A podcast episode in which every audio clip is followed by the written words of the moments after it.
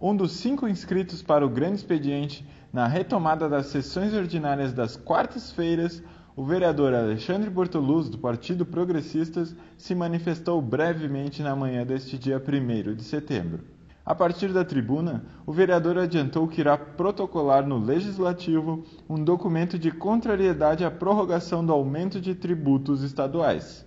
Meu assunto no dia de hoje, no grande expediente, é referente a uma moção que nós vamos propor uh, da redução da alíquota do ICMS, não somente sobre os, as gasolina, a gasolina, né, mas também como todos os produtos que são tributáveis pelo ICMS. A maior preocupação é que chegue no final do ano e se prorrogue por mais um ano, por mais não sei quanto tempo.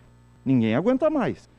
O vereador se refere à aprovação do projeto de lei 246/2020 em âmbito estadual, que, entre outras medidas, prorrogou por um ano, a partir do dia 1 de janeiro de 2021, a alíquota de cobrança do ICMS em 30%.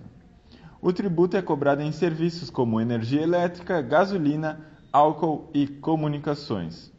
Ele destacou também a insatisfação da população com os valores cobrados nos postos de combustíveis, salientando que o Rio Grande do Sul é um dos estados que mais tributa o imposto sobre circulação de mercadorias e serviços. A população está reclamando porque o estado do Rio Grande do Sul, se não é o que mais tributa, é um dos que mais tributa o imposto de ICMS. No, no estado vizinho aqui, Santa Catarina, é bem mais barato. Consequentemente, a gasolina, o preço é mais barato dentre outros produtos, muito mais barato. Então, por que, que no estado do Rio Grande do Sul a gente entende que, que o estado tem um problema deficitário muito grande, mas está insustentável, a população não aguenta mais. Em a parte, o vereador Maurício Scalco, do Novo, compartilhou das lamentações de Bortoluz. Da assessoria de comunicação da Câmara de Vereadores de Caxias do Sul, Luca Rotti.